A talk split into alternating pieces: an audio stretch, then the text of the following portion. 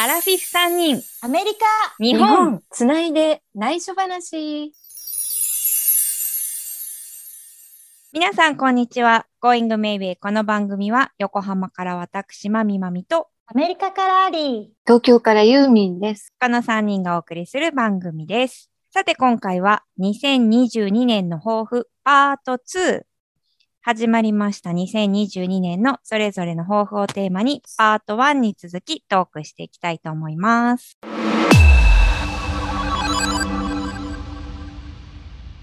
じゃあ、アリーの抱負？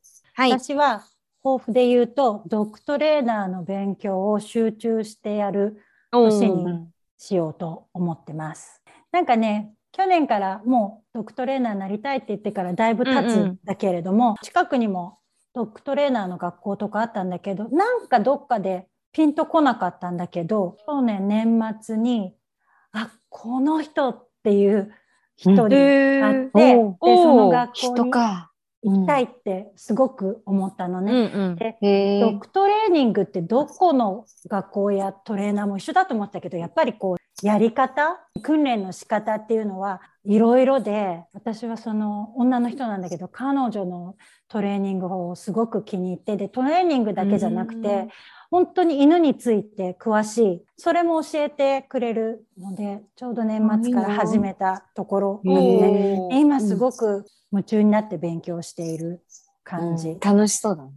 え、それはオンラインなの？そこはその実践とオンラインが交互にあるからうんうん。いいかなと思ったんだよね。うん、いいね。どれぐらいかかるの？1年ぐらいかなちゃんと真面目にやれる。え、じゃあいろんな犬を見るってこと？そうそう犬種によっても例えばプードルは泳ぐのが好きとかねへもともと。狩りした後水中からその獲物を取ってくるための犬だからあ泳ぎがとても。も、うん、得意な犬とかで狩りをハンターの犬犬種もいれば、うんうんそうじゃなくてドーベルマンはハンターよりもガードの犬として作られた犬だからあんまりこうハントはしないんだよね。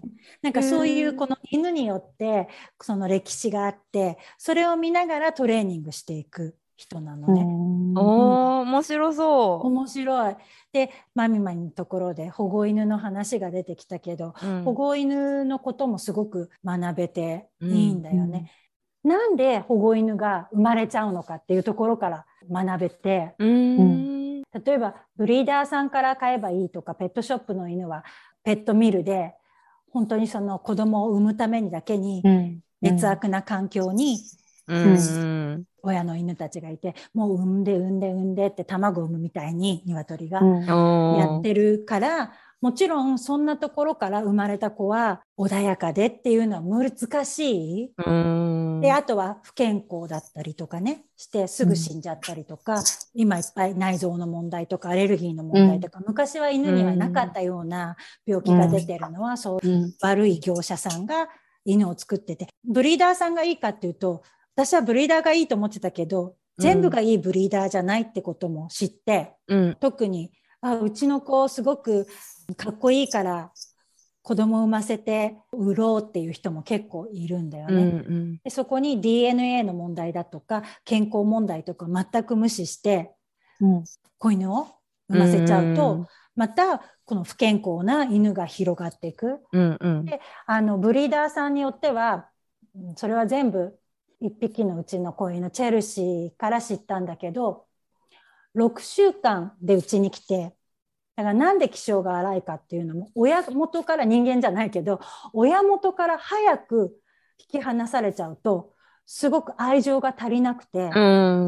大切な子犬の時期に親から学べない兄弟から学べないから気性が荒かったりとか噛み癖が強かったりとか手に負えない子犬になってしまう。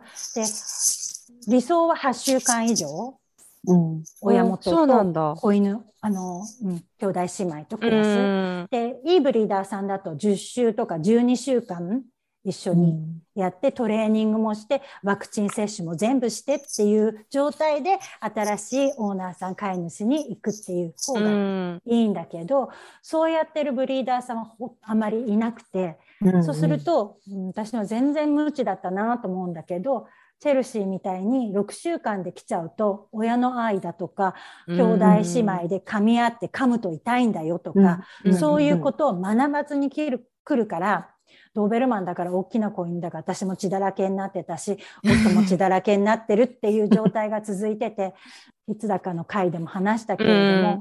私一人だったら夫がどっか都心に都心というか都会にね働きに行ってたら、もう私も申し訳ないけど、うん。ちょっと世話できないっていうところまで夏は行ってたから、うん。そういう人たちが保護施設に子犬を持ってっちゃうってことも分かってそういうことか。うん。もしブリーダーさんがしっかりその事実を知ってて8週間以上10週とか12週とか世話をしてう親や兄弟姉妹と過ごしてそういうことを学んだ後に新しいオーナーに来たらあんまり問題児がいないってことも知ってこれは結構驚いたんだよね。うん。だから今トレーナーさんが言ってるのはトレーニングだけじゃなくてブリーダーさんの教育だとか飼う人たち、もちろんレスキューのところに行ってピンとくる子をぜひ引き取ってほしいっていう話もしてるけど、うん。それよりもまずそういう子たちをそういう子犬たちを増やさないっていうことだとか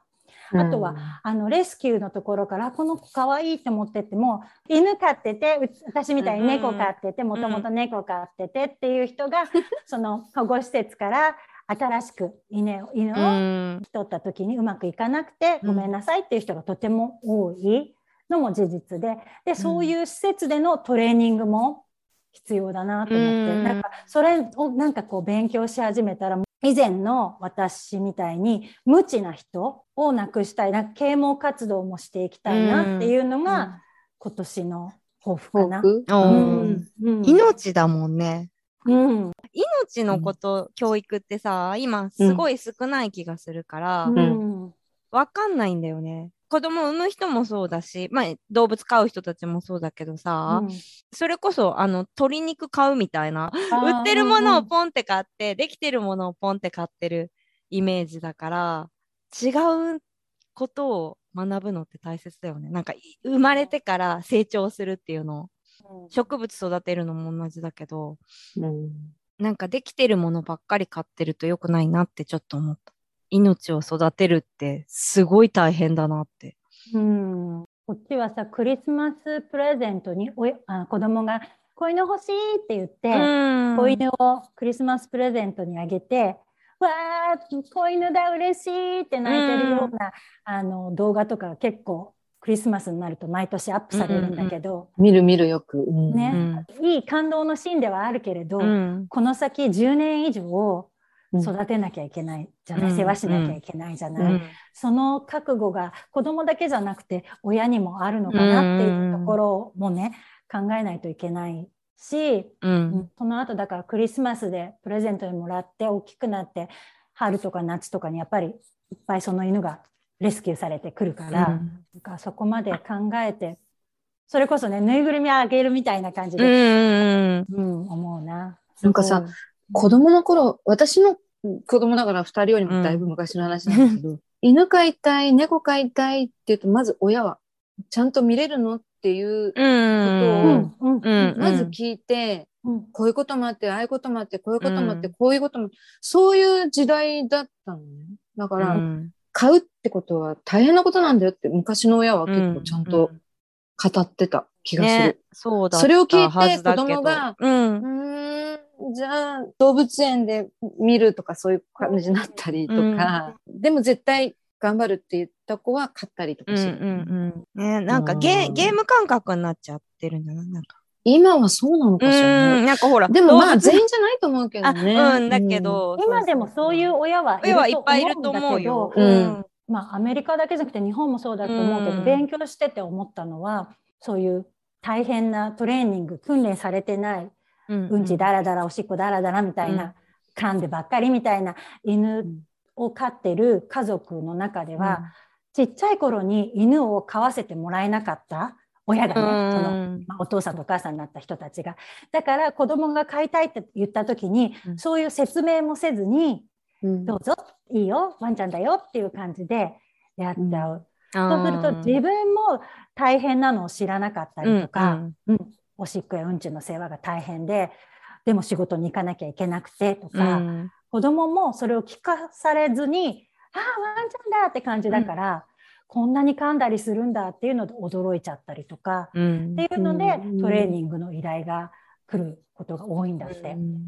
だから、心が満たされてないからそういうことが起きるんだなと思ってなんかドッグトレーニングであるけれども私が今までずっと大好きで勉強してた人間の心理とも、あーつながってそうだね。うん、面白いなと今思ってる感じ。アリーの話聞いてると、私はちょっとなんか、あ、変わったんだな、いろいろって思ったのが、私のイメージっていうのが、もちろん、ワンちゃんとか猫ちゃんにもいろんな気質だったり性格があるから、もう最終最後の頼みの綱でトレーナーのところに連れてくっていうイメージで、普段は一緒に暮らす飼い主がちゃんとしつけをして、いろいろ教えてっていうのが昔のイメージだったんだよね。お手とか、お座りとか、待てとか、できる子がそういうお家の人はね。うんそんなにこうペットミルじゃなかったんだと思う。えっとね梅、梅梅梅でああ、うんそうかそう梅梅梅ってやるともうやっぱり精神的にちょっとこう脳が発達しないんだってそうすると子犬の。親がそういう見るの子だっていう子見るのね。子だってね。そうすると飼い主は OK お手とかお座りとか言ってもなかなかできない子がなる。うんそうなの。うん。なんかまだまだいっぱいいろいろあんだね。うちはなんか本当に 3人いるけど、なんか問題なく幸せに過ごしてるもんだから。素晴らしい。ね、でもそれはオーナーの愛でもあると思うんだよねえそうだよ。うんうんちゃんと愛を持ってしつけられてるから。あとはた本当に出会いだねこ。この子たちに会ったのもうラッキーだったんだと思うし、うんうん唯一無二だからね。このレイちゃんとかも人に懐くっていうか、もう頼りない顔して寄ってくるから。すごいお手が上手なんだよね。えレイちゃんっていう子は。まあでもなんか自分がそういうところにいるから、アリーが経験しているようなことをあまり知らないでいるっていうのも事実だよな。またアリーを通して勉強になります。うん。私は無知で知らなくて保護犬はきっと猫とうまくいかないだろうって勝手に思い込んでたけど、うんそうじゃないんだってことも知ったし、うんチェルシーはもう歩けなくなってきてるの実は。え、なんで？うん、それがね今、うん。転々と専門医とか回って今度動物の大学病院みたいなとこ行くんだけど、うん。原因不明なのね。だからそういうちょっと大変な、持病があったかもって？こと、うん、多分遺伝的なもの？ええああ、そうなんだ。伝えてくれなかった？いろいろな問題があるねでもねそれは私たち夫婦はチェルシーからもらったギフトだと思って、本当にユーミンのお家みたいに3匹ワンちゃんがいてみんな優しく問ていく。い子でってうん。問題なかったら、うん。こういうなんていうのかなこれは良くないっていうのは上がってこなかったと思うから、うんうん。なんでだろうなんでだろうと思って今一生懸命勉強しててそれを分かってちゃんとこう伝えられるような人になりたいなっていうのが、うん。素晴らしい。今今年の、うん、抱負です。じゃあ、ユーミンの今年の抱負を。なんか私はとにかく周りに優しくする。素晴らしい。素晴らしい。可愛い感じだけけど。もうでもさ、それはさ、私から言わせてもらうとさ、もう十分周りの人にユーミンは優しうんいかいや、そんなら、ことうない。んうんいや、それが自分のためにもなるから、なんかね、自分がイライラする時間をとにかくできるだけ少なくするっていう結果も伴うことになるんだけど、やっぱり気持ちが優しくなれるように、これは努力することじゃないんだなと思って、根本のことだと思うから、こう優しくするふりをするっていうのは誰もできるけど、うん。もう根本から優しくなるっていうことって本当難しいんだろうなとあー思う、まあ難しいよね。うん。優しいっていう定義も難しくそうなの。そうだね。でも、あえて広く持とうと思って、うん。うん。なんか怒りをできるだけ感じない一年にしたいなと思ってて、それがイコール健康にもなるんじゃないかと思うし、ん。うん。なんかそうすると焦らないかもしれないし、いろいろいいことにつながるんだろうなと思って、じゃあ優しくなるためにはどうすればいいんだろうっていうことも追いかけていきたいかなって思う。うんうーん。だから本をたくさん読もうと思って、うん心豊かにしたい。うん。そういうことで優しくなって余裕もあって、それを誰かに褒められたいわけじゃなくて、自分がすごく楽になる。うん。今年の抱負、2022年の抱負は、優しい人間になる。なんかきっかけがあったんですか？そう思う。2021年は、人の行動にイライラしたりすることが多くて、うん。うん。でも、選挙やったじゃん？うん。その時にいろんな人がいて、その候補者も一人なんだけど、変わったなって思ったんだけどね。優しくなった。穏やかになそうすると周りも、周りもそれに伴ってついてきて、なんかしてあげたいっって思う人たちがすごい頑張ってたのも見たし、で、その周りに来る人たちも結構いい人たちが集まってきて、最終形なんだなと思ったんだけど、その人たちはそれぞれの地域で、ヤングケアラーとか貧困じゃないけど、そういう人たちを助けるために頑張ってて、そのうちの一人はもともと東京生まれの人じゃないのに、秋田出身の人って聞いて初めてびっくりしちゃったんだよ。でも、この東京というところで議員になって、いろいろこう活動してるのを見ても、あ、なんかこの人口悪いけど優しいなって思ったりとかもしたので、だからこの結構情熱いのかなとか思ったりもしたんだけど、そういうのもあったり、あとやっぱり、うん、二人もそうだよね。いろんなところに目を向けて、すごい凛として根本が優しいんだなと思って、関わったものに対して自分なりの対応をしているところとかが、うん、これも強い優しさだなとか思ったりね、することもあって、まあいろいろ影響されてるよね。そういうことも、まあ私の長い人生の中で、去年感じただけじゃないんだけど、やっぱり今こういう年になって、親も認知症になって、そして親戚がどんどん旅立っていったりすることもあって、その人に直接やる優しさじゃなくても、自分の内面から優しい人間になれるように頑張ろうと。以上です。深いね。ねコメントしづらいね難しいよね。難しいよね。優しいでも、一年かけてじゃなく、長い人生かけてそうなっていくこと、焦らず。優しい人間かどうかわかんないよね。わかんないうん決める人はいないからね。うんうん小さい頃行ってた教会の日曜学校で、えー、言ってたんだ。そんな頃から、あ全然クリスチャンじゃないんだけどね、うん。ピアノの先生に勧められて日曜学校行ってたんだえけど、ー、毎回くれるカードを見ると、なんか私ってちっちゃいなと思いながら、すごいちっちゃい頃にそんなこと思ってたの？うん、でもそれもやっぱすり。元かな。それからかな。寝るときに罪悪感を感じて寝る。今日一日こんなことが、はあ私は心が汚いとか思いながら、えそういう癖がある。自分が人をコントロールしてるような気がして。こう自ー分のボランティアにで動くことじゃない感じがして。まあそんなわけで今年の抱負。カウンセラーマインドで言うと、罪悪感で締めちゃうと、そこからは絶対、こう、満足することはないのね。自分を攻撃しているから、あ、こんなにダメだった、あんなにダメだった。で、まだまだ優しくない。っていうと、類は友を呼ぶじゃないけど、うんうんそれに似たような人が周りに来たりとかして、またさらに罪悪感を感じちゃう。だから、うん。同じことをするんでも、まあ、ダメだったことを思い出してもいいんだけど、感謝すること、他人に対して自分の体とかでもいいんだけど、うん。感謝をして寝ると、そこから全然変わってくると思う。優しくなりたいなら感謝が一番近道かも、今の流れで言うと。うんなんか、な、涙出そうになる。うん感謝感。謝。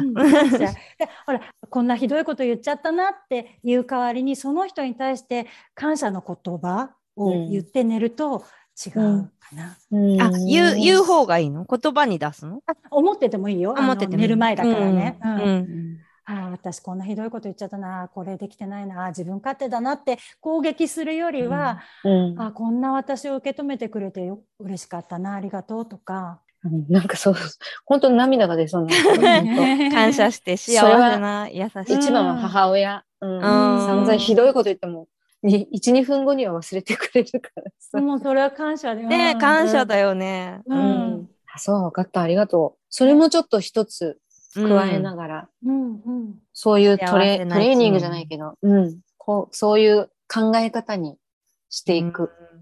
でいろんな人が経験した本もいっぱい読んで。うん。です。ありがとう。May me help you? このコーナーは月1回のレギュラーコーナーとして、えーそれぞれのおすすめの〇〇、おすすめの映画や本、音楽など、おすすめの1本、1冊、1枚などを紹介していきます。今回はマミマミの May May Help You ということで、マミマミのおすすめの紹介です。よろしくお願いします。はい。今年最初の命名ヘルプユーなので、ちょっとすごく迷ったんですけれども、悩んだ結果、今回のマミマミのおすすめのシリーズです。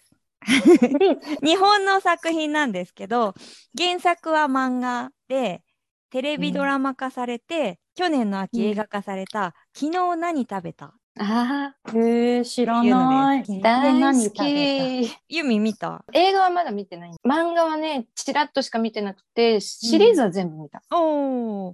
私漫画は読んでないんだけど、うん。もう最初にこのドラマの主題歌を歌ってる OAU っていうバンドがフジロッうんクに出てて、あのなるその配信の時にそうそう友達と良かったっていう話してたらこれが主題歌だったドラマが面白かったよって話をしてくれて勧めてくれて、でうんうん見始めたらハマって、けわかる。で年末に映画を見に行ってとっても良かったので、今日おすすめします。わーい。ストーリーは、えー西島秀俊さん演じる弁護士シロさんと内野聖陽さんが演じる美容師検事のゲイカップルの日常生活。へえけどアラフィフおじさんのゲイカップルが主役っていうなかなかな設定なんですけどなんか変なボーイズラブみたいな要素はなくて人をそこがいいよね。そうそうそう人を愛することとか家族を思うこととかあとうん生きづらさとか、うん。幸せってこういうことだよねっていううん感じがわかる、ほっこりするとっても素敵なお話です。へえ西島さん演じるシロさんはイケメンの弁護士さんなんだけど堅実ですごい食費を管理しててお買い物もスーパーで今日はほうれん草が20円安いからこれを買う。でこれのお料理をする。みたいな感じでお料理も上手で。で劇中のお料理シーンがねとってもこうたまらない。でうんそうそうでもなんか家にあるものでできるからそうそうそう。すごく美味しそうで参考になるからもうそれだけでも見る価値があると思ういます。ん。だって会社から帰ってから作る。今日は何々があるから、よし、そうそう作るか、みたいなね。で、こそうすると、ケンジがね、帰ってくるな美味しそうな匂い。そうそう、それ。れが可愛いんです。ね、やっぱりなんか2人とも演技も上手だから、やっぱりすごいしっくりくる感じもあるし、なんかちょうど私見てる頃に、あの、内野さんが、おかえりモネ、朝ドラのさ、そうそう、それもすごい。堅物、堅物お父さんをやってる時に、モネのお父さんで、漁師さんあそこ宮城だっけ？あの、宮城弁もそうそうそう上手に話してね。あのギャップそがなんかすごい、西島さんが天気予報士なんだよね。なかなかねあ。共演してると思った私も。そう二人最高だね。うん今はやっぱりねだいぶ LGBT とか理解されるようになってきたけどやっぱりなんかまだまだ生きづらさっていうのはあると思うし、うんうんなんか典型的な男とは女とは家族とはっていう考え方ってどうしてもある人もいるし私もやっぱアラフィフで結婚もしてなくて子供もいないっていうのはどっかでコンプレックスだし周りの人たちはやっぱり理解はしてくれてるけどでなんか言う人もいないけどちょっと気を使われてるかなって思う時もたまにあって女の人は子供を産むべきみたいに考えてる人たちっていうのは普通にいるし別にそういう人たちが悪いと思わないけど、なんかそういうことをいろいろ抱えてる中こういう映画がヒットするドラマとかうん、題材がヒットするってなんかちょっといい,、うん、いいい社会になるんじゃないのかなって、日本も。家族の形は自由だし、その人がいいと思えばそれでいいっていううことをうん。なんかちゃんと証明してくれる感じで。この中の2人も、まあ、隠してるところもあるけど無理に隠すっていうとか、無理に頑張るっていうよりも、ほどほどにやっぱり傷ついて、ね、うん悩んででもそれぞれの幸せを見つけて感じてるっていうのがすごいとてもいいお話だなって思ったのと、ねえなんか、うんアメリカでもそういうゲイを扱う映画とかあるけど、ちょっと違うんだよね、なんなんかかね。違うよねやっぱりね。激しさが違う。あの、ジェンダーレスっていうか、うんうん、もう性がないって感じがするよね。うん人間同士が愛し合ってるっていう感じ。そうそうそう。だからなんか見見てて気持ち悪いところが全然ないね。ねうん。ゲイカップル同士でご飯食べてるシーン。ケンジとシロさんと、あと、あの山本くんとかが出てくる。うん、コージーとね。うん。だから男性4人、結果として、カップル同士なんだけど、男性4人でご飯食べてるシーンがあるんだけど、でもその姿もすごい自然で楽しそうなんだけど、これは、かな映画の中なんだけど、シロさんが、うん、主婦のお友達が、お孫さんが生まれたっていう話を、その4人田中美佐子？そうそう、あその中でするのね。で、お孫さんが生まれたんだよっていう話をすると、そのもう一カップルの若い男の子、あの、ジルベール。あわかるよ。はいこんな絵ドラマに出てて、ね、若い男すごい活躍してる。うんうん、でその若い男の子が嫌そうにするんですよその話に対して嫌だみたいな感じなことを言った時にケンジがそこで言う言葉がなんかすごくそれはもうちょっと映画で見てほしいんだけどすごくよく聞きたくなっちゃうけど。うん。誰かの幸せを喜ぶって嬉しいことじゃん。的なニュアンスのことを言うのね、人の幸せをやっぱり嬉しいって思うって当然のことなんだけどできない人たちが意外に多いし、それをさらっと言っちゃってるうん雰囲気がすごくね、うん。映画もとても良かったのでぜひぜひ見てほしいな。なんあかすごい可愛らしいので昨日何食べた？ぜひおすすめです。幸せになる作品だよね、背伸びしないで、自分の身の回りに幸せを見つけるっていう。ん一人で見ててもね、なんか寂しくならなかったよ。ならないよね。なんか、うん同じの作ろうと思って作ったりした。おー、そうなんだ。え、なにシリーズっていうのは、映画、本って、アマンドラマっていうよりも、うんうんだからシリーズだからっていうのでシリーズって言ってみた。まあ映画でもいいんだけど、ででもドラマもいいから、続きで見てもらったら。はい映画だけ見たらわからない映感じ？画だけ見ても面白いと思うけど、ねうんうんそれまでのドラマの話を知ってると、ああ、ああああ、みたいな、つながるところがあるから、うんうんううんん。でも映画だけでも面白い。そうなので、ぜひ見てみてください。